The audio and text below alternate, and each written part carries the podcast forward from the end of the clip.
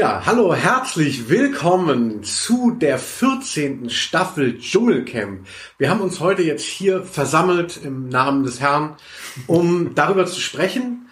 Und geht so ein bisschen ein Warm-up, um äh, ja, sich so einzustimmen.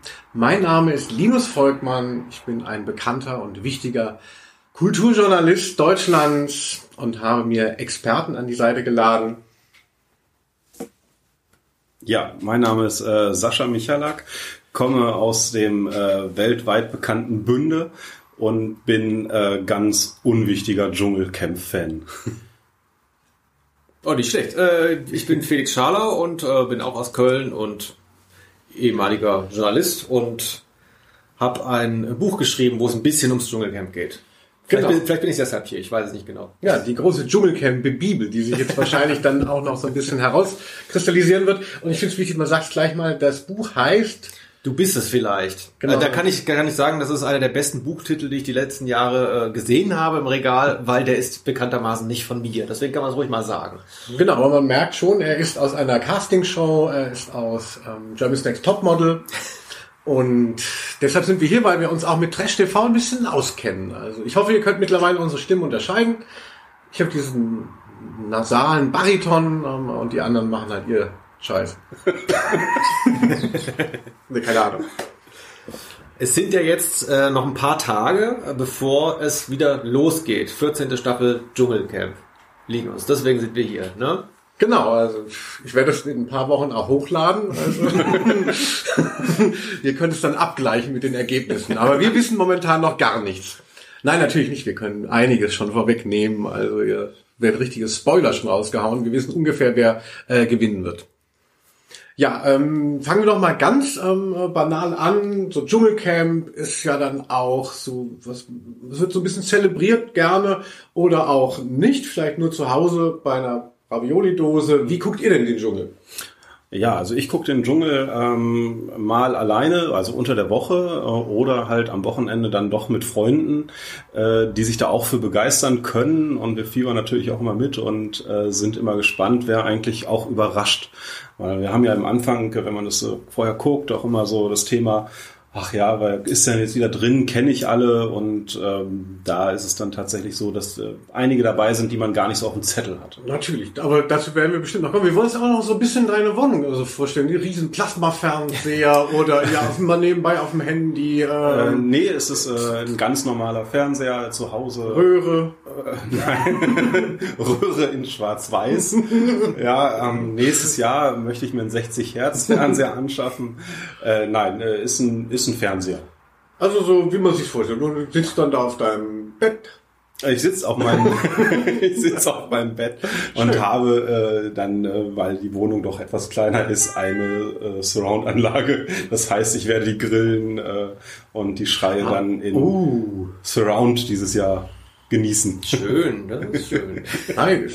Felix, du hast ja Familie, ähm, äh, aber du hast auch einen Fernseher. Ich habe auch einen Fernseher, da- dafür reicht's noch. Ähm, ich gucke tatsächlich auch wegen Familie, aber auch so den Dschungel sehr gerne zeitversetzt. Also entweder am gleichen Abend, sodass man die Werbung vorspulen kann und auch die, äh, Oh. die Spiele zwischendrin. Das kommen wir vielleicht nachher noch drauf. Das Und guck den anderen Teile auch noch. also ich gucke tatsächlich diese, diese ganzen äh, Challenges nicht so gerne. Ich gucke es teilweise sogar erst am nächsten Abend, so durchschatten, ähm, weil ich kein Problem mit Spoilern habe, weil diese harten Facts, die quasi in der Folge passieren, wer fliegt raus und so weiter, finde ich nicht so wichtig, die live zu erleben. Das ist mir fast egal. Es geht mir eigentlich eher um diese tollen Lagerfeuermomente und Konflikte und so weiter. Und die funktionieren auch zeitversetzt ganz gut. Und du, Linus? Ja, also ich habe ja jetzt seit einiger Zeit, seitdem ich umgezogen bin, ähm, das Problem, dass ich kein normales äh, analoges Fernsehprogramm mehr ähm, äh, abonniert habe oder so. Ich weiß nicht, wie es geht. Und muss mich dann immer so einen Monat so testhalber anmelden. Und letztes Jahr hat es auch schon nicht so geklappt. Da habe ich mich bei anderen Leuten eingemietet, also auf freundschaftlicher Basis. Also ich bin so ein bisschen so ein Dschungelvagabund. Ähm, muss halt mal gucken, wo ich das gucke, gucken kann. Und deshalb war ich letztes, letztes und vorletztes Jahr lief es nicht so gut bei mir. Also als, als ihr gesagt habt, wir rekapitulieren erst nochmal die letzte Staffel, da bin ich schon so, wie wenn der Lehrer ähm, sagt, jetzt kommt Hochrechnung dran, so, uh, scheiße. aber ich bin natürlich großer Fan eigentlich des Formats und so, aber so ein bisschen AD, also ähm, äh, ich ich hoffe jetzt dieses Jahr klappt es besser. Ich habe natürlich, am Anfang hat man ja eh immer mehr Bock, als wenn es dann läuft. Also die Vorfreude ist jetzt schon groß. Ich habe einen Grundig-Fernseher, habe ich damals gekauft, weil es eine gute deutsche Marke war. Und dann habe ich rausgefunden, Grundig ist schon lange pleite gegangen und es ist ein türkischer ähm, äh, äh, Fernsehersteller, der einfach den Namen gekauft hat, damit solche ähm, Nazis wie ich sich dann ihren Fernseher kaufen, den sie nicht kaufen würden, wenn er Hürriyet hieß. Und ähm, da möchte ich mich wirklich auch entschuldigen. Also ähm, Das Tolle ist, du hast ja keine Ahnung, wie viel echten Nazis es so gegangen ist. Ja, aber ja, so grundig. So, liebe Freunde. Ähm, ja, wir haben es ja jetzt schon mal äh, angeschnitten. Ähm, der Rückblick. Bevor wir jetzt in die neuen ähm, Figuren einsteigen, was habt ihr denn noch so in Erinnerung von 2019? Ähm, 2019 ähm, war für mich getragen von, von vier Personen, äh, beziehungsweise zwei Konflikten, die meiner Meinung nach RTL ganz clever platziert hat. Es war einmal die Evelyn mit ihrem Ex-Freund ähm, Dominik, Domenico, die da äh, frisch getrennt äh, reinkam, wo es noch viel Konfliktpotenzial gab. Und der Chris Töpperwien, der Currywurstmann aus den USA, der mit dem Bastian Jotta ähm, da schon Konflikt hatte. Und dadurch ähm, war die letzte Staffel sehr, sehr gut getragen, meiner Meinung nach, dadurch, dass es man sich nicht erst finden musste. Konflikte mussten mhm. nicht erst entstehen, sondern die gab es schon vornherein. Und das hat der letzten Staffel sehr gut getan. Das stimmt, das habe ich auch noch in Erinnerung, dass, dass man immer viele äh, Konflikte so spekuliert und das muss ja dann oft die Redaktion auch machen. Und dass sie dann gesagt hat, wir wollen nicht hoffen, sondern wir ähm, setzen schon mal verfeindete Lager da rein. Also wird es wieder so sein? Oder äh, Felix, wie, was hast du noch zu der letzten Staffel in Erinnerung? Bei mir ist das eigentlich anders. Also äh, ich, ich kann mich jetzt daran erinnern, wo du darüber sprichst und ich weiß genau, was du meinst. Also auch speziell mhm. dieser, dieser Jota-Töpper-Wien-Konflikt, der ging ja auch gefühlt dann tatsächlich noch weiter. Also es ist ja oft so, dass die Erzählung äh, der Figuren mit dem Ende des Dschungelcamps aufhört und dann klar erlebt man die noch und sind vielleicht teilweise noch in den Medien. Aber die Konflikte, der ging ja wirklich noch lange. Also da war ja immer wieder noch so ein Battle. Das war eigentlich ganz schön. Da hat man gemerkt, wie stark das tatsächlich war. Bei mir ist es aber in der Regel so, dass ich alles vergesse. Also so wie irgendwie so No Data. Und deswegen freue ich mich auch, also diese, dieser Jahresabstand, den finde ich auch so wahnsinnig toll, dass das jetzt nicht irgendwie ein halbes Jahr ist, sondern ein mhm. Jahr ist total perfekt. Weil ich habe dann auch regelmäßig das vergessen, worüber ich mich so geärgert habe. Weil es gibt auch immer Sachen, äh, die ich dann, während ich es gucke, nicht mehr so geil finde. Also die Vorfreude ist eigentlich das Schönste, muss ich sagen. Also das würde ich auch bestätigen. Also am Anfang denkt man nur so, es ist so toll. Also, aber das ist wie wie ähm, Legende, wenn man wenn jemand sagt, ich will dir einen Witz erzählen und der ist total, der sei total lustig. Und der Witz ist, ist, so lange kann der Witz alles sein und ist ganz, ganz besonders begehrenswert. Und in dem Moment, wo er erzählt wird, ist es halt nur eine Richtung und dann findet man es gut oder schlecht. Und also es ist am schönsten, wenn man es noch nicht erzählt bekommt. Und, und wenn ich das noch sagen darf, ja, es ist auch durch diese klimatischen Bedingungen, es ist eine Wahnsinns-Jahreszeit für so ein TV-Ereignis. Also Januar ist wirklich perfekt. Wenn man sich mal überlegt, da ist klar, da geht's mit dem Job wieder los und so weiter, aber es sind so keine, es ist kein Karneval, es ist nichts, da ist halt nichts im Januar. Mhm. Also meistens sitzt man zu Hause wegen des Winters und es ist einfach wahnsinnig gut für so ein TV-Event. Es gibt keinen besseren Monat dafür und es ist auch immer toll, deswegen freut man sich da. Das, sehr stark drauf. Das stimmt. Also ich habe dann im Januar auch immer noch so eine Restträgheit vom Dezember. Also ähm, rausgehen äh, ist körperlich auch gar nicht machbar. Von daher äh, freue ich mich da auch sehr drauf. Ja, also es äh, ist doch auch im, im, im Januar gibt's ja auch gar keine neuen Platten und die ganzen Filme kommen nicht raus. Es ist eigentlich schon so eine tote Zeit, weil, weil klar ist, man kann nicht so viel verkaufen. Und da ist super. Das ist so ein erstes positives Event, in dem man sich wieder so ein bisschen verschwenden kann Machen wir jetzt auch. Also ich kann mich an diese Staffel jetzt auch sehr ähm, äh, schlecht erinnern. Schön, dass du noch mal ein paar Namen äh, gedroppt hast, aber Dafür ja, und wie, ja, ja, ja. Also ich habe, wenn wir vielleicht später noch mal auf unsere Lieblingsstaffeln und Lieblingsfiguren kommen, also es ist jetzt nicht so, als hätte ich alles vergessen wie Felix, aber ähm, so, so die jüngeren äh, Sachen, da ist wirklich schwieriger geworden. So, apropos, wir haben es ja jetzt schon so ein bisschen äh, skizziert, der Euphoriegrad. Also wie, wie, wie geil seid ihr schon? Ähm, Also auf, auf den Dschungel bezogen. Gut, dass du es sagst. Also dann ist es eine 8. Weil tendenziell, wenn ich ja neben dir sitze, ist es ja immer eine 10. Aber auf den Dschungel bezogen ähm, rein eine, eine 8. Ähm, weil ich ähm, auch denke, na ja, ähm, also ich, ich sehe es nie kritisch äh, und hab, bin da immer positiv eingestellt. Also ich bin nicht jemand, der sagt so, ah, nee, dieses Jahr nicht und die Leute gefallen mir nicht. Ich freue mich immer drauf und freue mich auf das, was passiert. Also da und ähm, bei mir ist es auch so, alle Freunde wissen Bescheid, die nichts damit zu tun haben. Äh, in diesen zwei Wochen abends habe ich keine Zeit. Also da braucht mich keiner anrufen und äh, ich äh, mache auch nichts anderes. Also dann, das ist festgesetzt. ja, ähm, äh, ja, also also eigentlich so, wenn Sascha das so sagt, so geht's mir eigentlich auch, dass, dass das ja auch so ganz viel so Quality Me-Time ist, so die Vorstellung, man hat jeden Abend ein Date, das ist so gemütlich und, und erzählt sich so, steigert sich bestenfalls. Deshalb hoffe ich einfach, dass ich das gut ähm, hier hinkriege, dass ich das auch wieder mehr mit mir genießen kann und nicht unter Leute gehe. Ich bin nämlich gar nicht so gerne kommunikativ. und möchte eigentlich aus dem Dschungelcamp auch wieder was machen, ähm, was so destruktiv und auf mich bezogen ist. Also. Und man darf natürlich nicht vergessen, es ist ja nun mal auch so ein, äh, ein gewisses, ja, in gewisser Hinsicht masochistisches Format. Also man sieht Entbehrung, Leiden, äh, Stress. Es ist natürlich sehr angenehm, das äh, aus dem Bett heraus oder so. Es, ist, es hat schon was, ne? Also Stimmt, ich habe immer gerne Josef Filsmeyers Film Stalingrad. Da gucke ich mir immer gerne mal wieder an, weil man dann denkt, so, oh, so gemütlich, so hier, die, wenn die dann noch so, wenn er noch so da, kriege ich Heimaturlaub und so, nee, wir kommen aus dem Kessel nicht mehr raus, jo, ich hab's durch hier stehen. Ähm, ja. Ich drehe die Heizung noch ein bisschen höher. Ja, aber bald ist es wieder soweit. Hashtag Stalingrad, also Weltkrieg 3. bald sind wir wieder soweit. Ja, also deshalb, genau, also das, das ist natürlich auch so ein Comfy-Faktor, also dass, dass man weiß, so, oh, da habe ich jetzt zwei Wochen ein tolles Date und das verlangt gar nichts von mir und wenn ich mich da reinsteige und wenn das gut geliefert ist, ist es einfach eine schöne Zeit. Mhm. Ach, also wenn ich mich davon so reden also ja, kann Stunde schon losgehen. Aber wie gesagt, wenn ihr das alles hört, ähm, dann war das ja schon. Ja, wie ist denn die Erwartung ähm, äh, dieses Jahr? Also man, die Erwartung bemisst sich ja natürlich sehr an, dem, an den eigenen Vorstellungen, aber auch an dem dann der Setliste. Und man weiß ja vorher schon, wer ist dabei. Wie ist so eure Einschätzung? Hm, wird es wie immer, kann irgendwas herausragen? Hm, Felix, du erst? Oder?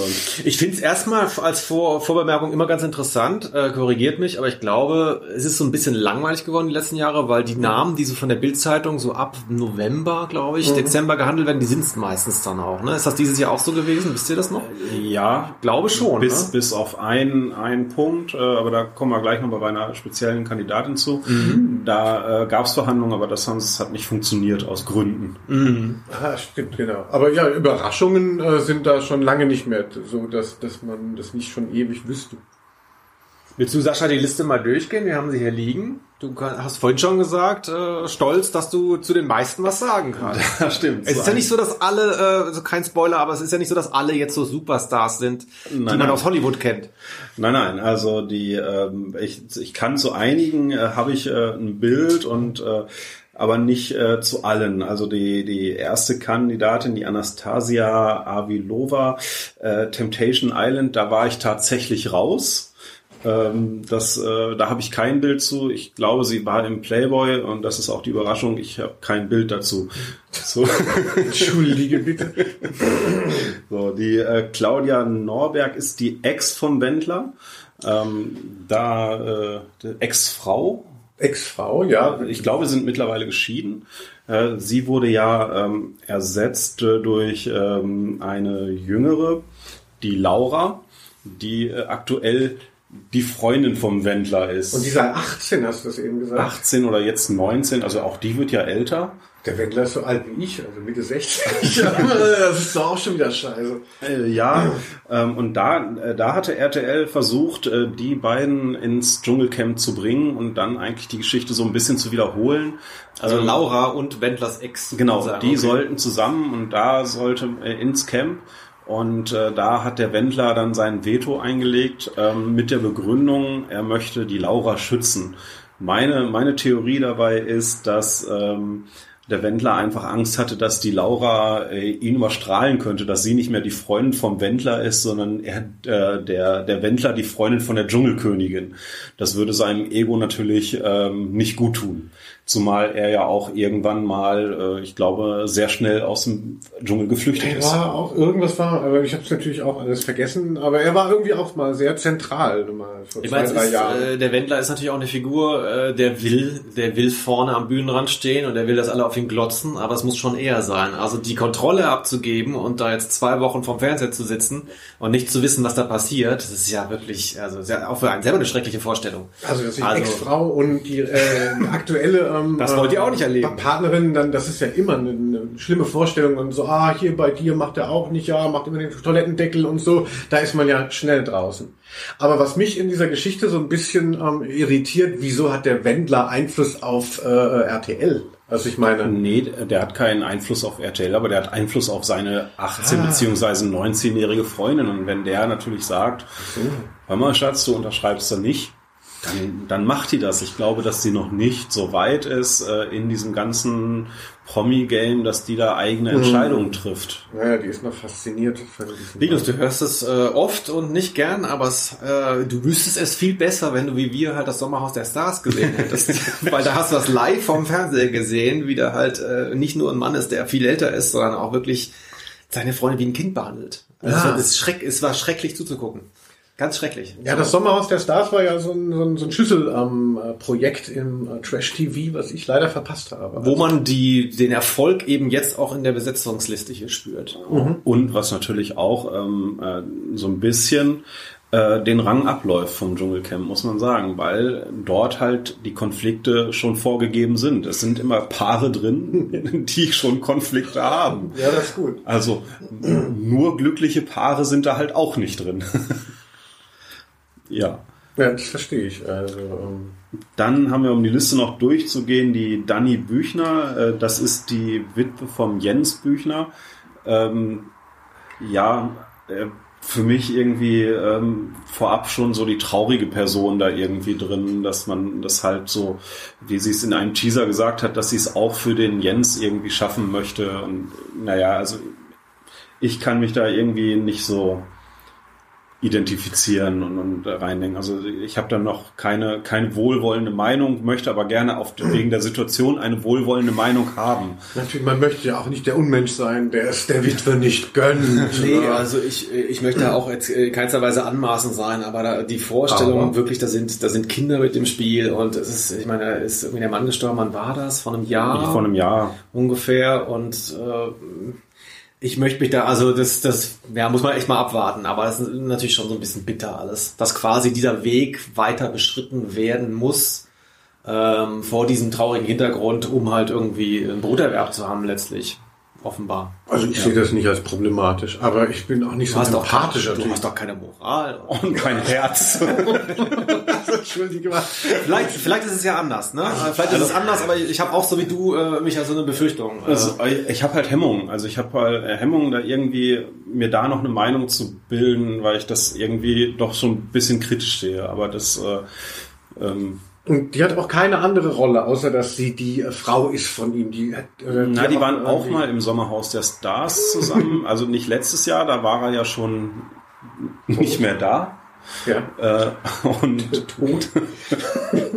ja, also äh, dadurch wurde sie immer so ein bisschen mit reingezogen ins, ins Rampenlicht, aber mehr ähm, weiß ich von ihr tatsächlich auch nicht. Nee. Mhm, Ja, es gibt eben die Frau, die Ex-Frau vom Wendler, die Ex-Frau vom Büchner. Ähm, äh, es ist verrückt, diese komische Möglichkeit, dass man durch sein... Ex-Frau sagt man beim Büchner dann auch Witwe. Ja, äh, Witwe, genau. Also. ja, früher gab es noch also das Teppichluder ähm, äh, oder so, also Frauen, die nur, nur über ihren Mann ähm, äh, prominent äh, wurden. Also Oder äh, hier die Tochter, Roberta, äh, die Tochter von Roberto Blanco war auch da. Roberta Also wird ein bisschen einfallsreicher wird sie gehießen haben. Also.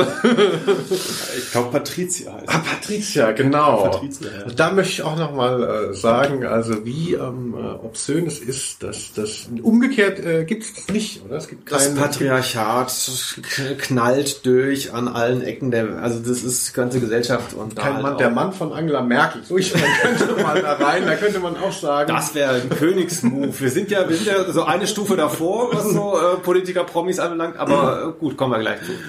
Genau. Dann kommt meine persönliche Favoritin für Top 5. Felix sagte vorhin schon mindestens Top 3. Ja, glaube ich schon. Ja, das ist die Elena Miras, wer Sommerhaus der Stars geguckt hat. Ähm, Linus, Linus natürlich nicht. Du bist so ein Hurensohn. Ey, wie dumm du bist. Ey, ey so unfassbar dumm. Ihr habt gekämpft, aber kein Grund für Beleidigung. Also äh, davon verspreche ich mir, wenn die nicht ähm, äh, raus, selber rausgeht, glaube ich, äh, möchte man die sehen und äh, die bringt so viel Konfliktpotenzial mit sich. Äh, ich glaube, dass die eine ganze Sendung tragen kann. Ja. Stark, starke Frau und äh, ganz starken eigenen Willen und äh, auch n- nicht dumm oder so. Also äh, auf so einer so emotional intelligent ist sie schon. Vielleicht, ich will sie jetzt nicht überhöhen, aber äh, mir hat sie echt sehr, sehr gut gefallen. Also auch menschlich tatsächlich. Ja, klar war es lustig, so die Fassade, aber ich fand sie auch nicht so falsch in diesem ganzen Game. Es war ja sehr schwierig im Sommerhaus der Stars irgendwie moralisch oben zu bleiben und so. Und war sie ja noch, kam sie noch halbwegs gut weg, meine ich mich zu erinnern. Äh, Ja, wobei ich mir nicht sicher bin, ob äh, dieses Nicht-Vorhandensein von Intrigen äh, gar nicht möglich, also Intrigen gar nicht möglich sind, weil sie halt mit allem vorprescht. also für, für Intrigen muss man ja auch ein bisschen was zurückhalten. Das kann sein, ja. ja, und äh, ich glaube, dass sie das selbst erkannt hat, dass äh, sie nicht intrigant sein kann, weil sie halt alles raushaut. Aber das macht sie natürlich in dem Moment auch so charmant. Das ist ein guter Punkt, ja. Aber Felix, du bist ja auch, Michaela Schäfer hat dir ja auch immer so gut gefallen. Hieß immer so, oh, Michaela Geht's, Schäfer. schon- geht's, geht's schon wieder um, um mein Selfie auf der Gamescom? Ich war betrunken und sie stand plötzlich neben mir. Das hat sie auch als Ausrede benutzt. Das postest du doch fast äh, einmal im Jahr. also. oh Gott, ich will nicht drüber reden. Aber ich bin, äh, ja, aber das ist doch so, deshalb denke ich so dein Beuteschema, wie ich das sage. Ich Nee, also, das ist, Michaela Schäfer ist wieder was anderes. Ja. also, ähm, Anis Amiris oder ähm, äh, nee, wie heißt der Terrorist? Ähm, äh, egal. Ich, schon, ich schaff mir das schon raus. Um, um das Ganze so ein bisschen sexuell zu entladen, äh, gebe ich das mal an Felix, den nächsten Kandidaten, rüber. ach so, ja, hier, äh, äh, Günther Krause. Ah, ja. Da kannst du doch einfach mal was über dein Buch erzählen und ähm, äh, ich mach Nein, also ähm, äh, äh, ich meine, da, ich bin mir nicht sicher, aber ihr müsst, ihr müsst mal kurz äh, mit einordnen. Ich meine, dass Günther Krause vielleicht schon vor einem Jahr gehandelt wurde fürs Dschungelcamp. Ich glaube, dass er da schon, vielleicht war das nur in meiner Bubble, vielleicht war das auch wirklich bei RTL, ein aussichtsreicher Kandidat war. Den kennt man als Politiker nicht mehr behauptet. Der war Verkehrsminister kurz nach der Wende. 91 bis 93 Ja, habe ich. CDU-Verkehrsminister äh, ist da, glaube ich, schon aus dem Amt geschieden, wegen Irgendwie Korruption oder weil er irgendwem irgendwelche Vorteile. Da ging es, glaube ich, um Autobahnen, ähm, Raststätten und das hat er vergeben an irgendwelche Familienmitglieder, die Bauaufträge, aber ich, nicht, nicht rechtlich ähm, abgesichert. Auf jeden Fall, man hat dann äh, in der Öffentlichkeit nicht mehr so viel von ihm gehört. Ich bin das nächste Mal auf ihn gestoßen bei äh, Spiegel TV. Die haben sehr gerne über ihn berichtet, auch sehr ausführlich. Und äh, da habe ich gelernt, Scheiße bauen war so sein Hobby oder vielleicht sogar sein Beruf seit dieser Zeit. Äh, Betrüger, Mietnomade, ähm, also Dauerlügner. Dauer, Dauerlügner wurde er betitelt. Also ganz bitter. Und das Besondere ist eben, äh, dass er nun endlich, es ist wie eine Trophäe, die RTL vor sich hertragen wird und auch schon tut, behaupte ich. Er ist halt ein Bundespolitiker. Und ich meine, er ist ein fucking Ex-Minister. Verkehrsminister, glaube ich. Ja, ein, ein ehemaliger Minister der Bundesregierung, der im Dschungelcamp ist. Das ist das, worauf das Forma- Format immer abgezielt hat. Du hast schon mal gesagt, ja, äh, Schill war ja auch drin.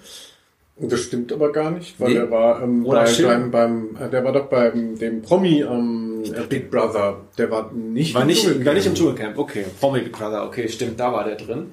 Das galt damals nämlich schon so als Triumph, aber im Nachhinein muss man sagen, Ronald Schill, der war ganz kurz Politiker und war auch nur Populist Ja, ja. und auch nur in Hamburg. Ja. Also, Klar, er war bundesweit bekannt, aber das ist jetzt schon eine krasse Nummer, wenn man halt dabei war. Also für Jüngere ist das jetzt auch nichts. Also ich habe ich hab an, an ihn keine Erinnerung. 91, 93, das ist so eine Zeit, an die ich mich äh, wenig erinnern kann, aus Gründen. Und ähm, äh, als ich gesehen habe, CDU, CDU-Politiker, da war es dann so, dass ich gedacht habe, okay, jetzt nehmen Sie so einen Bundesminister, das ist so die popkulturelle Antwort der CDU auf Rezo. Also, das gucke ich mir auch mal an. Das war ja im, im ersten gesamtdeutschen äh, Kabinett, also ich fand ihn schon auch recht relevant. Ähm, äh, Ja, ihr habt die Zeit ja auch wahrscheinlich, ähm, ihr seid ja ein bisschen älter. Nein, ich habe das damals auch, ich habe den nicht mehr auf dem Schirm gehabt. Aber als ich ein Bild von ihm gesehen hatte, äh, konnte ich mich dunkel erinnern an, an, an Tagesschau damals tatsächlich. Es ist auch so, das ist mehr so ein Symbol, glaube ich. Ich glaube nicht, dass er für das Camp irgendwas bringt. ich habe ihn noch gewählt. Also ich glaube, der wird da nur rumliegen. Ich glaube, der wird der Typ, der Quotentyp sein. Das sind ja meistens Männer, die dann diesen Exklusivvertrag haben. Ich muss nur drei Tage oder sowas. Ich weiß es nicht, vielleicht ist es anders. Aber ich glaube nicht, dass der irgendwas bringt. Aber er ist derjenige, das ist ja immer ganz spannend in der Theorie, er ist derjenige, der mit dem Format am wenigsten, also mit der Macht des Formates am wenigsten rechnet, vermutlich. Aber, und das ist etwas, was ich sag mal dem, dem Typus Politiker vielleicht zurechnen kann. Ich habe mir da Gedanken gemacht, habe gesagt, okay, alle möchten da drin gemocht werden und, und ähm, Diskussionskonflikt, also Politiker ist ja schon mal äh, per se die Person, die es gewohnt ist zu diskutieren, nicht unbedingt Recht zu kriegen, aber Recht haben zu wollen, aber auch gar nicht so diesen, diesen, diesen Konflikt haben, ja, ich will gemocht werden für meine Meinung. Also da, das könnte vielleicht schon spannend sein. Eine dass- Routine sozusagen. dass es so eine Routine drin ist, weil für den ist es ja total normal, angegriffen zu werden. Für den ist es total normal, egal wie nett und was, welche, welche Aussage er bringt, äh, dass er dafür äh, Kontra kriegt. Das, das ist ja beim Typus Politiker eigentlich so das Tagesgeschäft. Die erwarten ja gar nicht, dass man denen zustimmt. Ja. Und wenn er, wenn das jetzt noch eine Rolle spielen sollte, diese, diese, diese Erfahrung, ähm, könnte es zumindest Konflikte geben. Also ich denke schon, dass natürlich auch viele äh, aktuelle Politiker ähm, nur noch darauf aus sind, ähm, äh, Konsens zu erschaffen. Also das ist ja auch so vermeintlich ein Problem der Demokratie. Äh, aber sicherlich ist es eine andere Generation und dann ist er ja auch noch so ein alter ähm, äh, Pleitier. Also das ist bestimmt niemand, der besonders ähm, kompromissbereit und ähm, äh, weiß ich nicht, diplomatisch vorgeht. Also was ich immer nur schade finde bei solchen Figuren, ähm, wie damals auch Dagobert, der Kaufhauserpresser war ja auch mal da. Ich würde mir immer so wünschen, dass es, dass es diesen Moment am Lagerfeuer gibt und irgendjemand befragt dann die Leute mal und macht mal so dieses Interview, warum die Leute eigentlich prominent sind und, und lässt die das nochmal wiedergeben, außerhalb eben von so einer Interviewsituation. Sowas findet ja eigentlich nie statt. Also sind Leute mit ganz tollen Geschichten schon da gewesen, äh, ältere gerade. Und man hat es gar nicht, gar nicht mitbekommen und waren halt nur der, der, der eine, der irgendwie dann immer das Feuer nicht äh, ausgemacht hat. Das kommt, Also wird es wahrscheinlich auch wieder sein. äh, entweder es wird rausgeschnitten oder es kommt natürlich sehr stark auf den Gesprächspartner oder die Gesprächspartnerin an, wenn die da zu zweit am Lagerfeuer sitzen und diese Schichten haben und du hast dann irgendwie einen Jungen, der das jetzt nicht Mhm. einschätzen kann, der fragt dann vielleicht auch nicht oder da einen Narzissten sitzen, dann passiert das nicht, dass man so ausgefragt wird. Aber, Aber klar, könnte das nicht, die, schon. die Redaktion, könnte ich mir vorstellen, könnte sowas mehr steuern, indem man sagt, hier, ihr setzt euch, ihr macht zusammen das Feuer und ihr findet raus, was der andere in den 90er Jahren gemacht hat. Und dann so, könnte mhm. man doch auch, hätte man plötzlich Material, also weil es so ein bisschen verschenkt ist. Also der Kaufhauserpresser, der hat nichts gesagt. Was hätte der einem am Lagerfeuer vielleicht erzählt? Äh, aber ich glaube, es findet einfach nicht statt und es wird nicht forciert. Weil Erkel es nicht auf dem Schirm hat. Hallo. Wie heißt unser Podcast eigentlich? Naja. Ab jetzt kennen ihn alle. Ja, entschuldigt. Also gut, Günter Krause, aber hast du nicht da auch was gepostet? Noch im Kontext mit deinem Buch? Ach so, ja, ich, ich habe ja, äh, müssen wir jetzt gar nicht lange drüber reden, aber ich hatte, äh, ich habe eben einen Roman geschrieben und habe da relativ also seit drei Jahren dran gesessen und äh, da gibt's eine Figur, die gegen ihren Willen berühmt wird und die dann so einen, so einen medialen Aufstieg und Absturz erlebt und dann, äh, als nichts mehr geht und äh, der, die Figur dringend Geld braucht, im Dschungelcamp landet. Das heißt bei mir Camp Grüne Hölle. Und da hatte ich natürlich auch das Problem, ich musste so eine, so eine Art, äh, sind nur ein paar Kapitel im Dschungelcamp, ich musste so eine Art Personenkarussell da entwerfen ähm, äh, von, von Leuten, so Prototypen, die da so mitmachen. Und da habe ich den Politiker reingeschrieben, tatsächlich, den Unionspolitiker. Also einen Ex-Verkehrsexperten, das ist bei mir jetzt kein Minister, und, er ist, und er ist von der CSU. Äh, aber ich war recht nah dran und ich habe das tatsächlich vor diesen äh, Gerüchten mit Günter Krause ähm, äh, Ko äh, im Kopf gehabt. Das ist jetzt keine Mega-Leistung, aber es zeigt halt so, dass ich mir das immer gewünscht habe und ich habe es auch immer schon RTL unterstellt, dass sie genau das wollen. Es ist natürlich, es geht um die Fallhöhe. Das Wort hatten wir immer im Zusammenhang mit dem Dschungelcamp. Was ist die Fallhöhe? Und die Fallhöhe von jemandem, der da im Anzug äh, im Bundestag steht und eine Rede hält. Das ist das Maximum, was man haben kann in Deutschland um so jemanden ins Dschungelcamp zu kriegen. Das ist auch das, mit das Schwierigste. Und deswegen ist klar, das wollten die schon immer und das hat eben nicht geklappt. Und deswegen habe ich mir das auch so herbei halluziniert, weil ich das gerne durchspielen wollte. Und bei mir heißt der eben Anton Dolm und äh, ist irgendwie, ja, ist auch zu viel gesoffen, zu viel in Bordellen gewesen und äh, Scheiße gebaut. Also schon also so eher CSU, ähm, äh, ja, hört man. Ja, ja, der war schon, ähm, äh, der war an Ramsauer angelehnt so ein bisschen. Ah. Und äh, wir wollen nicht zu viel spoilern bei deinem Buch, aber äh, überlebt er? da sterben nicht so, auch bei mir sterben nicht so viele im Dschungelcamp. Äh, ja, er, er wird, er gewinnt's nicht, sagen wir mal so. Ja. Okay. So gibt's noch, äh, wir müssen ja nicht alle durchgehen oder zumindest nicht alles in der Länge, aber gibt's noch, ähm, äh, wen, wen, wer interessiert euch noch? Ja, ich glaube, ähm, Raul Richter von GZSZ, der lange den äh, Sohn Dominik Gundler von äh, Joe Gerner gespielt hat, äh, ist, glaube ich, vielen noch ein Begriff, äh, der natürlich bei vielen, äh, weil er bei GZS ausgestiegen ist, wie viele andere auch und gedacht haben, ich bin's. äh, und RTL gesagt hat, ja, im Dschungelcamp. da, also ich glaube, äh, dass der zieht, äh, ist halt für die, äh, für ähm, viele äh, Teenies und, und Junggebliebene da auch noch, dass er die, die männliche Rolle da spielt und weil er ja auch ähm, äh, ganz gut aussieht da. Ich glaube, dass auch, wenn ich dann von Interviews sehe, auch ein ganz sympathischer ist. Ich glaube, er spielt so ein bisschen die Rolle von Jörn Schlohn, Schlönvogt, der auch, genau. der auch im, im Dschungel war von GZSZ. Ich glaube, die GZSZ-Leute sind tendenziell auch immer so ein bisschen gesetzt. Aber die bringen es doch auch immer gar nicht. So dieser, dieser eine Schöne, der für die 30 Somethings, also nicht mehr ganz jung und so in so einer, das waren doch immer die, wo also Jörn Schlönvogt war ja eigentlich auch mal so Fame, der ist auch völlig untergegangen und es gab noch so ein paar Hübschis. Ja, also das vermisse ich beim Dschungelcamp allerdings so ein bisschen, dass es auch keine, keine äh, Leute mehr gibt, die sich vorher ausdenken, ah, wenn wir jetzt so eine, so eine Couple Goals Geschichte da einbauen, wie bei Indira Weiß und wie hieß der, der äh, von... Äh, Ach ja, der dann auch, den, den, den ich ja so ähm, äh, geschätzt habe. Wie, wie heißt er denn nochmal?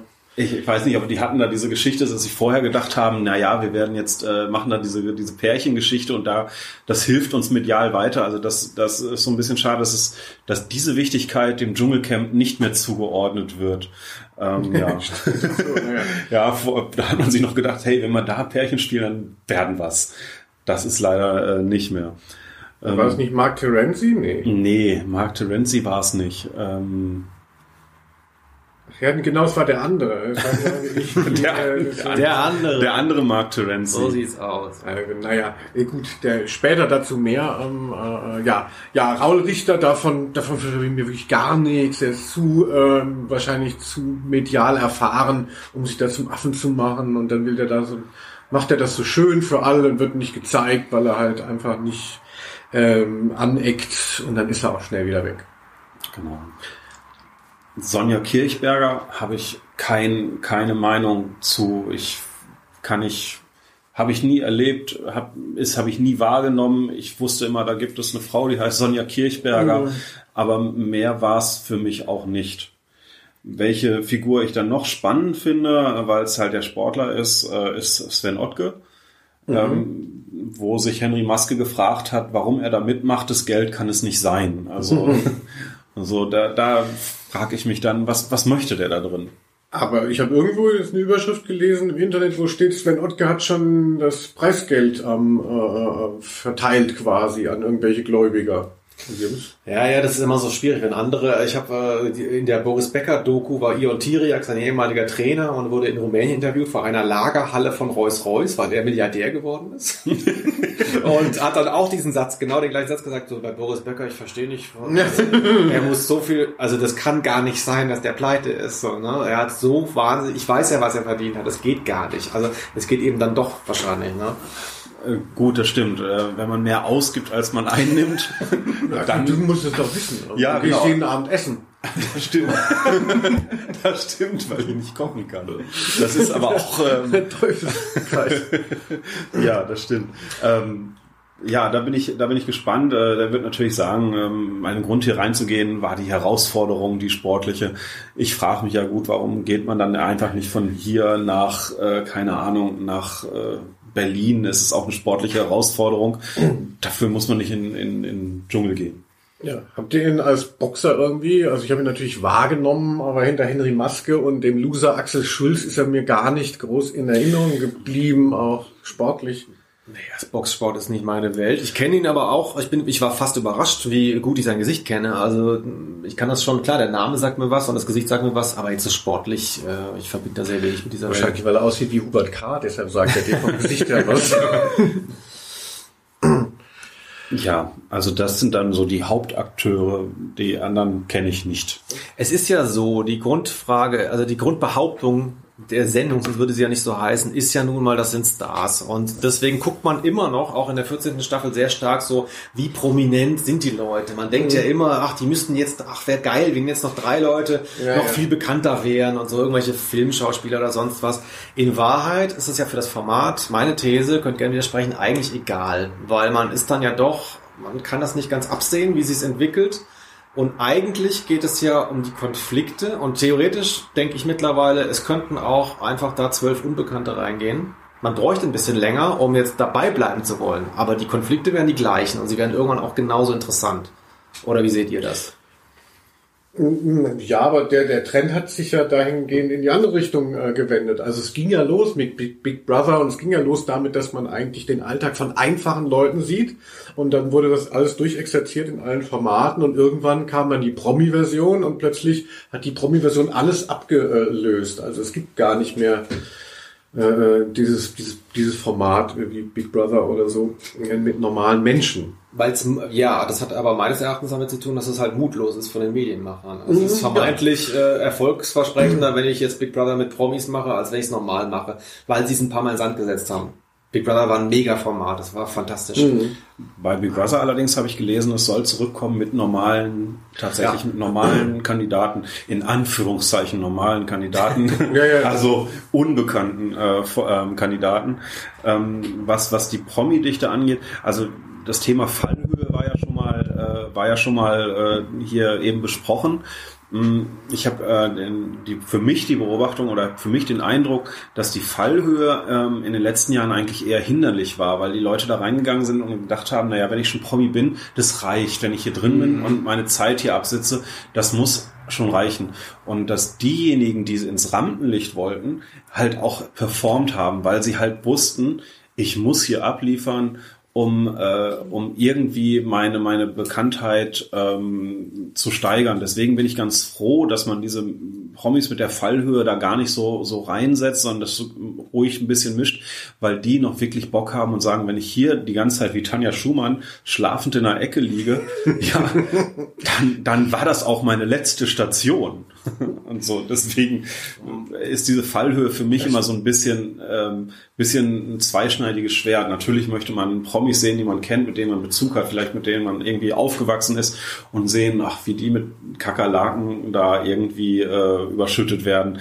Aber gezeigt haben und performt haben eigentlich die zum Schluss, die man nicht so auf dem Schirm hatte. Du nennst es Performen, also es glaube ich ist auch total richtig. Es gibt auch noch die andere Seite von Leuten, denen die Erfahrung gefehlt hat, wie man sich vor der Kamera verhält. Auch wenn sie natürlich mittlerweile alle, sei es nur in Anführungszeichen in so Reality-TV-Formaten stattgefunden haben. Viele haben nur eine Staffel von irgendwas mitgemacht und sind dann im Dschungelcamp. denen fehlt auch die Fähigkeit, glaube ich, das so komplett, weil sie auch oft sehr jung sind, äh, äh, total zu reflektieren, wie komme ich rüber vor der Kamera. Die sind einfach mehr sie selbst. Und das meine ich halt eben, das ist genau das, was an mir so gefällt. Genau. Das sind ja die Leute, die sich durchsetzen, wo man denkt, der oder demjenigen gönne ich es dann total halt.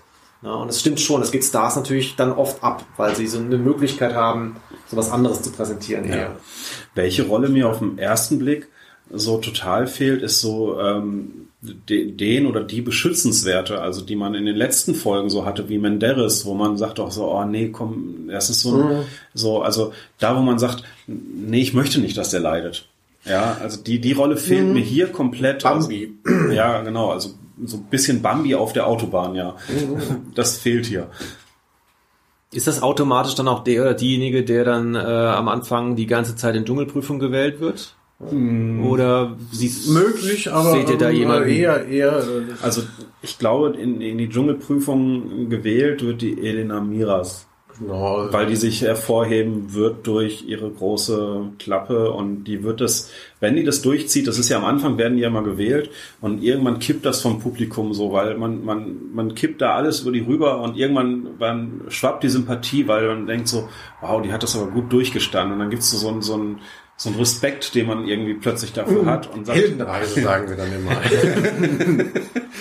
ja, Gute, gute Chance hätte natürlich, also wir sind ja nun mal in so, äh, in so äh, halb faschistischen Zeiten, also gute Chancen hat natürlich auch Günter Krause, sofern er gewählt werden darf. Der hat bestimmt irgendwie Wehchen, weil er ist ja quasi, ist ja Regierung Kohl, ist ja quasi Regierung Merkel.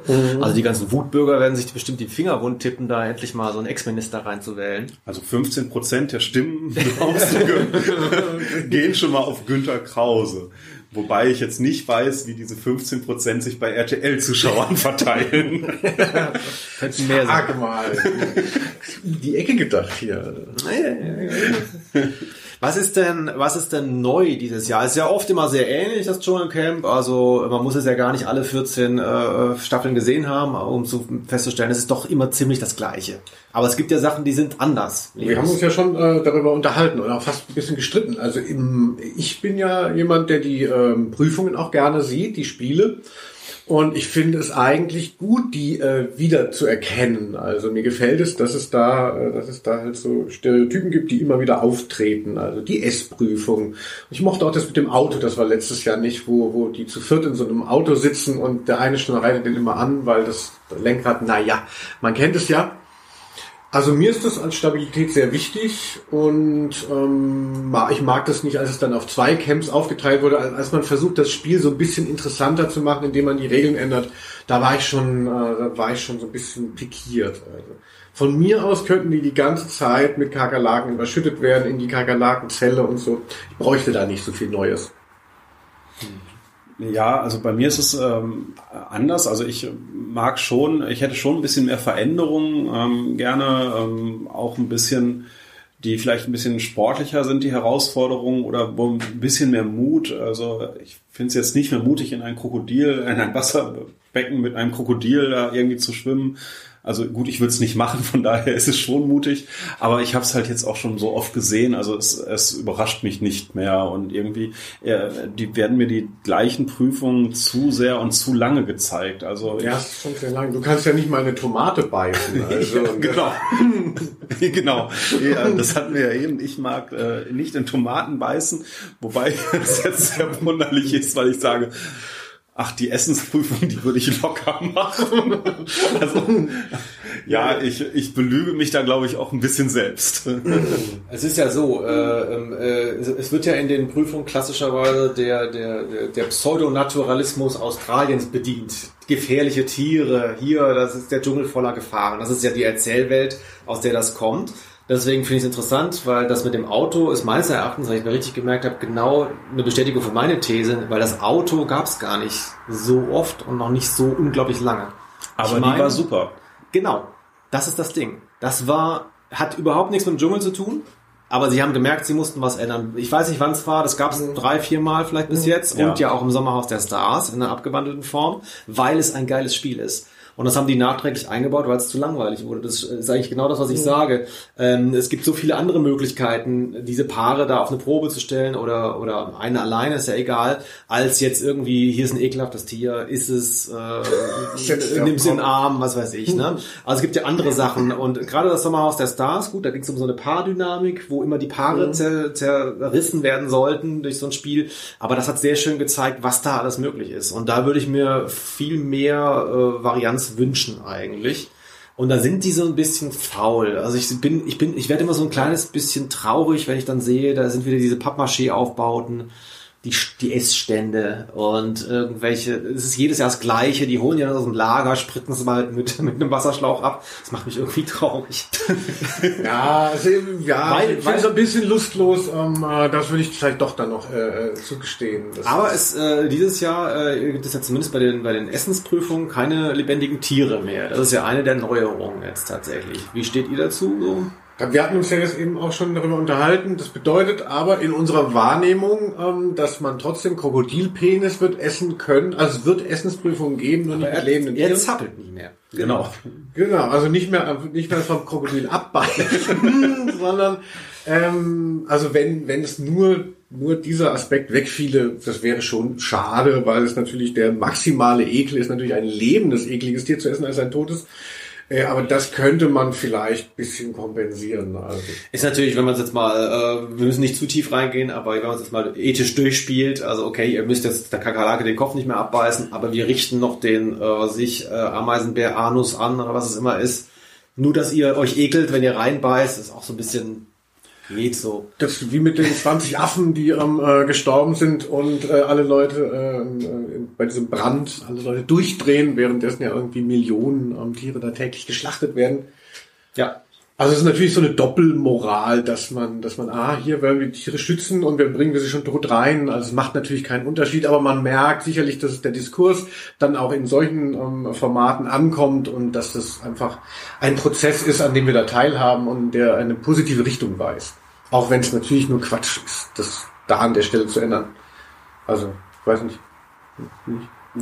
Ja, ich sehe es in dem Fall genauso. Also ähm, ja, ich fand es auch mal ein bisschen schwierig, irgendwie so einem lebendigen Tier da irgendwie die durchzubeißen. Ich glaube, letztes Jahr war es sogar ein Skorpion oder so. Echt? Der da, ja, also das, ähm, das fand ich schon auch ein bisschen äh, zweifelhaft, da man dem, glaube ich, zum, auch irgendwie den, den Schwanz da irgendwie schon abgeschnitten hatte, damit er nicht mehr stechen kann oder so. Also das muss jetzt auch nicht sein. Also ähm, Ja, also da, also, Also ich, ich mag Tiere auch auf dem Teller, aber auch für mich hat's Grenzen.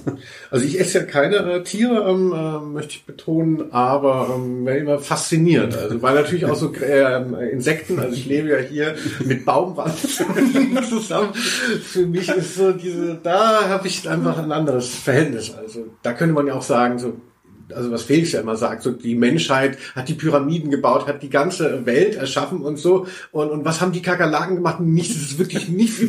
Muss sich auch nicht wundern, also wenn auf ihn rumgetrampelt wird.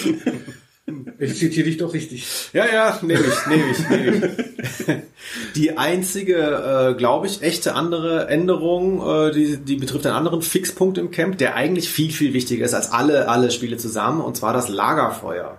Ja, Sascha, erzähl doch mal. Genau, also da ist es ja aktuell in äh, Australien so, dass es viele Buschbrände gibt und da hat man sich dann auch in dem englischen Camp zuvor schon dazu entschlossen, das Lagerfeuer nicht zu bringen, sondern dass dort das Essen mit einem Gaskocher ähm, irgendwie gemacht wird. Und dieses Lagerfeuer war ja schon Fixpunkt für nächtliche Gespräche von Menschen, äh, die dort nicht schlafen konnten und dann halt heimlich flüsternd über jemand abgelästert haben, äh, weil halt irgendjemand immer wach bleiben musste, um dieses Lagerfeuer am Laufen zu lassen. also bewusste Schlafdeprivation, weil Genau. nur zwei Leute das pflegen mussten. Ja, und das ist jetzt ähm, dadurch so ein bisschen eliminiert. Ich bin gespannt, wie sie das irgendwie kompensieren und da ähm, dann ähm, vielleicht mit nächtlichen Aufgaben äh, am Laufen halten wollen.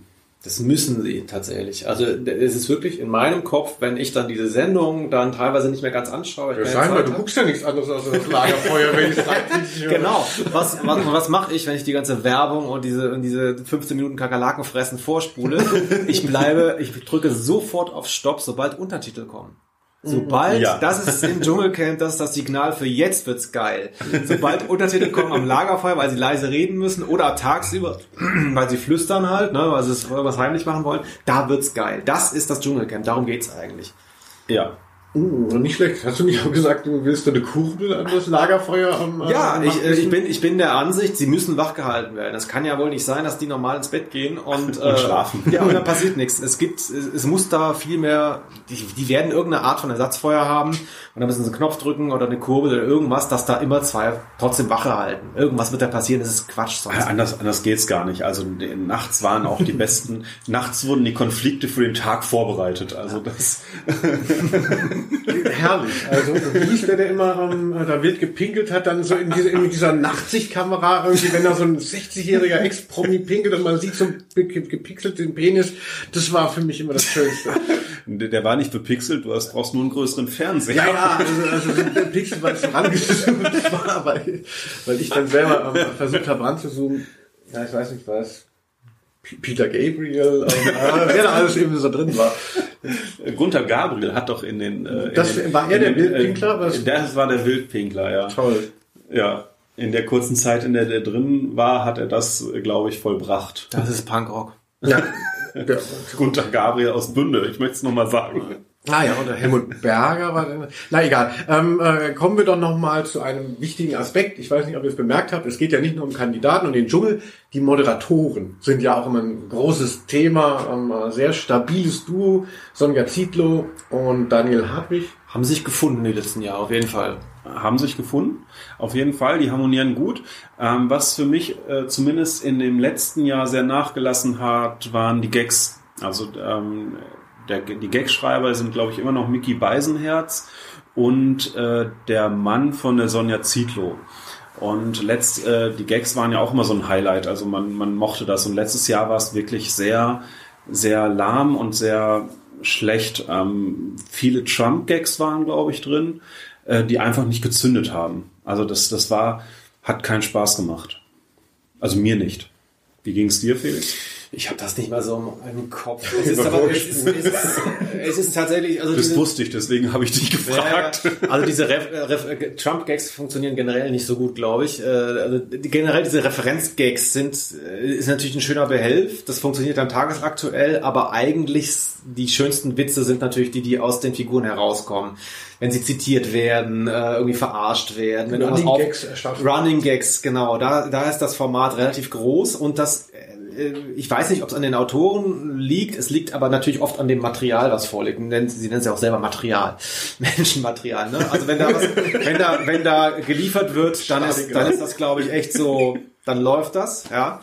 Aber ich stelle mir es auch schwierig vor, als Autor da zu sitzen und äh, wenn dann nicht so richtig so ein, so ein Vibe drin ist, wenn da nicht richtig abgeliefert wird, ist es vermutlich auch schwierig, das zu machen. Aber ich habe es auch nicht so super witzig in Erinnerung, das stimmt schon.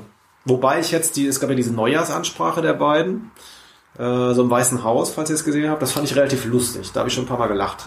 Die habe ich äh, nicht gesehen. Gab so einen Webclip. Ähm, Neujahr fand für mich dieses Jahr nicht statt. gab so eine Art Teaser, der auch, glaube ich, im Fernsehen lief, wo sie da quasi im das Oval Office saßen und so. Ja, ja, das war ganz lustig, auf jeden Fall, habe ich gelacht. Ja, also ich fand, da gab es immer noch mal so anarchische Momente auch, als sie mit der Bildzeitung so Krieg hatten und dann, als es auch, als sie so schlecht beschrieben wurden nach, nach dem Hype, hatten sie mal so schlechte Presse und haben sich dann immer wieder darauf bezogen. Da fand ich es natürlich besonders spannend. Das ist, das ist, diese, Ja. das gibt's auch nur in dem Format. Das ist so metamäßig auch in so einer Medienkritik dann plötzlich sowas, so Sachen, also die man, die wir uns dann hier so untereinander so erzählen würden, aber die eigentlich bei RTL natürlich äh, nicht vorkommen würden. Und es funktioniert, ja, es, es gibt's deshalb auch äh, generell nicht so oft im Fernsehen, weil das ja quasi ist ja Pseudo-Live. Also es ist ja einen Tag Mhm. versetzt oder was. Und da geht das natürlich auch bei vielen Formaten, die dann irgendwie Monate vorher aufgezeichnet werden. Mhm. Also das finde ich auch sehr schön, wenn diese, diese Meta-Humor-Ebene und Medienkritik und äh, für was stehen wir hier. Das ist ja immer so ein so ein Spiel mit Mhm. den Masken auch so ein bisschen. Also was tut man, also wie tut man, was man eigentlich ist und was ist man wirklich und so. Das ist ein ganz tolles Spiel mit Schein und Sein. Und das stimmt schon, das sind die großen Momente eigentlich in der Moderation, wenn das dann wieder auftaucht. Ja, also diese Brisanz, die sie dann mal hatten, dass die die dann auch spiegeln konnten. Ähm, ja, ich hoffe, sie suchen das auch und machen das auch mal wieder. Ansonsten hat auch für mich so Sonja Zietlow so etwas verloren. Am Anfang war das ja so die, die, die Frau, die eben nicht da rein musste, also jemand, der wirklich prominent ist und das dann führt. Und da wurde dann aufgeblickt und mittlerweile finde ich, wirken auch die Moderatoren schon ein bisschen trashiger als noch am Anfang. Also bräuchten vielleicht, deren Fallhöhe ist auch so ein bisschen runtergegangen. Aber gut, ähm, äh, und es, ja. ist, es ist äh, tatsächlich, äh, ich will es nicht übertreiben, also natürlich so eine grundsätzliche Frage, die sich auch mit jeder neuen Staffel neu stellt. Äh, wer hat eigentlich die Oberhand? Das ist ja schon ganz interessant. Es gibt eine klare Hierarchie und eine klare äh, Abtrennung. Wir entscheiden über euer Schicksal. Wenn es euch dreckiger gehen soll, dann bauen wir irgendwelche Spiele ein oder machen irgendwas schwieriger für euch oder wir tun euch einen Gefallen. Aber es gibt quasi dann ja noch die Außenwahrnehmung und das entscheidet ja jeder für sich. Und das ist ja schon interessant, äh, wo die Sympathien hin, hin äh, sich bewegen. Ne? Also erhebt man sich quasi über die äh, äh Teilnehmerinnen und Teilnehmer mhm, oder genau. hält man eher zu ihnen? Das finde ich interessant, was das Format mit einem selber macht als Zuschauer. Ja, und da ist natürlich dann auch wichtig, was du gesagt hast, wenn dann Leute vielleicht eben das Format gar nicht so überblicken können. Also wenn dann Leute dann sagen, oh, jetzt zeige ich es mal RTL, da gab es ja auch immer mal wieder Kandidaten, die dachten, sie sind jetzt in Charge und wurden dann besonders vorgeführt. Also, also auch das würde ich auch gerne wiedersehen. Ja, was ich persönlich nicht wiedersehen möchte, ist Thorsten Legert.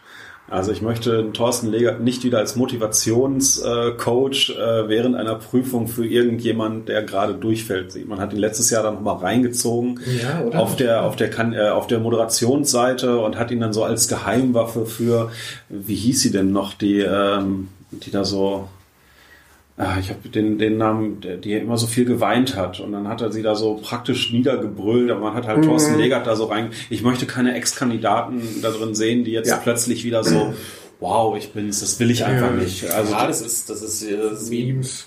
Ja, ja, das ist wie wenn du irgendwie die Fortsetzung von einem Actionfilm guckst, wo die ehemaligen äh, Darsteller dann so als Cameo auftauchen. Ja. Also das, das ist irgendwie, das, das zerstört die Erzählung so ein bisschen tatsächlich auch. Ja, also das zerstört auch so ein bisschen das Bild für mich, was so ein Kandidat dann auch tatsächlich ist. Ja, oder so ein Teilnehmerkandidat oder Material. so, so. Bitte, wir wollen auch die richtige Terminologie verwenden. So, dass man so altes Material halt wieder zurückholt. Keine Menschen hier. Ja, wie sieht's denn dann mal aus? So, schon wenn wir jetzt schon mal so ein bisschen sind wir schon am Ende angekommen. Ich würde mich noch mal freuen, wenn ihr noch mal sagt, was waren so eure Lieblingskandidaten oder eure Lieblingsmomente, auf die ihr immer wieder hofft? Also mein, meine Lieblingskandidatin ist eigentlich die immer noch die erste Dschungelzicke Caroline Beil. Oh, ja. ähm, und in Verbindung mit ihr möchte ich auch äh, eine der Dschungelprüfungen, die nie wieder vorgekommen ist, die würde ich wirklich mal wieder gerne sehen. Und zwar die Prüfung mit den äh, Straußen. Ja, die hat man nie wieder gebracht, weil vielleicht. Ich denke, da gab es auch Gründe. ja, aber aber das ist ja da gut gegangen. Ich würde gerne, ich würde es gerne mal sehen, dass es nicht gut geht bei dem Menschenmaterial. Das, äh, das, äh, das war eine Lieblingskandidatin. Ähm, ansonsten ähm, mochte ich, ähm, ja, gab es echt viele, also die, die, die man jetzt so aufzählen konnte. So äh, Ricky fand ich auch und Helena ah. Fürst. Helena Fürst, Ach, klar, ja. Helena Fürst steht tatsächlich, ähm, was, was, den, was den Impulsivfaktor angeht, für mich an erster Stelle. Ja, das war, das war wirklich eine außergewöhnliche ähm, äh, Leistung. sehr, sehr, sehr unreflektiert und das äh, fand ich, äh, fand ich wirklich die größte Leistung, dass man da so, so selbstbewusst drin ist und sagt, ich bin praktisch RTL, ich kenne RTL und äh, ich habe so lange Fernseherfahrung und dann dann ist sie einfach nur Helena Fürst. Diese wahnsinnige Hybris, die dann ja auch immer hilfreich ist und die diese Frau da sowas von eingebracht hat. Also muss man ja. Also, also ich fand äh, so am, am sympathischsten, der mir jetzt auf Anhieb einfällt, in der Sendung fand ich Per Kusmak damals. Also dem sind ja viele ja. erlegen so mit seinem Charme und das ist auch nichts, was ich jetzt zurücknehmen würde. Also ich stelle bei mir fest, dass immer wenn ich was über ihn lese, zum Beispiel neulich gab es eine äh, äh, Alkoholbeichte von ihm, glaube ich, in der Bild. Vielleicht war das auch schon länger bekannt, aber ich hatte bei der Bild einen längeren Artikel gelesen und das ging mir richtig nahe, so wie er beschreibt, wie er nach dem Dschungelcamp so zum Alkoholiker noch mehr wurde. Er war so Das vorher stimmt. schon. Und irgendwie, also da ist wirklich immer noch so eine Sympathie geblieben, ähm, auch wenn sie abgenommen hat. Und den fand ich relativ, der erschien mir relativ stark und integer. Den habe ich so ganz klar vor Augen noch, wie er immer versucht hat, nett zu sein oder ehrlich stimmt. oder so. Ja, also was, was den Nettigkeitsfaktor und Integra-Faktor angeht, da geht es natürlich für mich äh, die Ikone Menderes. Also ich habe, glaube ich, noch nie äh, jemand gesehen, der, der so viel einsteckt und äh, trotzdem so viel Liebe Ja. zu geben hat. Also das, Das war wirklich ein, ein, ein würdiger Gewinner damals. Ja. ja. Und so vom, vom Trash her, äh, Julia Siegel habe ich immer noch ganz gut im, äh, im, im Ohr. Äh, da gibt's so ein gibt's so ein Running Gag auch in meiner Beziehung. Äh, äh, sie hat damals gesagt so, ich glaube, sie saß da so rum, du ganz verlottert und hat gesagt so, ah, jetzt irgendwie so eine irgendwas mit einer Balsamico-Reduktion. Also hat quasi so ein, so ein Fünf-Sterne-Gericht so ganz genau äh, beschrieben, wie das jetzt, wie, ah, so lecker. Und dann irgendwer, ich weiß nicht mehr, wer es war, so, eine was? Also ich irgendwie hat sich so eingebrannt, habe ich mich damals kaputt gelacht, sage ich zu Hause gerne. Jetzt so eine kleine Balsamico-Reduktion daneben. Und bei dir, Linus? Also ich mochte äh, Vincent Draven, aber glaube ich eher dann in seiner Originalshow. Das war so ein Magier bei The Next Uri Geller, äh, der da dann natürlich auch Federn gelassen hat, haha, der Rabenheini. Aber für mich am schönsten war es natürlich, weil ich damals einen Lindenstraßen-Fanclub hatte, der hieß Aus lauter Liebe zum Thema Rebecca Sibonite Barum. Und ich hatte so eine VHS-Kassette, wo sie so, ach, wo man mal so halb ihren BH sah und wie, immer, wie auf Standbild da ewig, also als Installation ähm, gehabt. Und dann hieß es, oh, Rebecca Sibonite Barum kommt ins Dschungelcamp und ich dachte natürlich, ich sehe sie nackt. Und da muss man sagen, also sie hat ja auch irgendwie für die CDU kandidiert in ihrem äh, Wahlkreis mal da irgendwo äh, bei Bremen. Und sie hält sich für so eine interessante Artistentochter. Und sie ist natürlich nicht so un, nicht so nicht so geil. Und das kam in dem in der Sendung dann sehr gut zum Tragen. Und es, ja also es war nackt hat man sie auch nicht gesehen. Ähm, äh, aber das war war war als das angekündigt wurde dachte ich sterbe. Und Rebecca Simonite Barum wenn du das hier hörst, alles ist vergessen, komm zurück. ja, ähm, äh, dann wären wir jetzt eigentlich äh, durch. Oder gibt es noch irgendeinen Aspekt, den wir vergessen haben? Gut, dann wollen wir es jetzt mal aufnehmen. ja, macht's gut. Bis bald. Viele Grüße an Rebecca. Ja. Tschüss. Tschüss.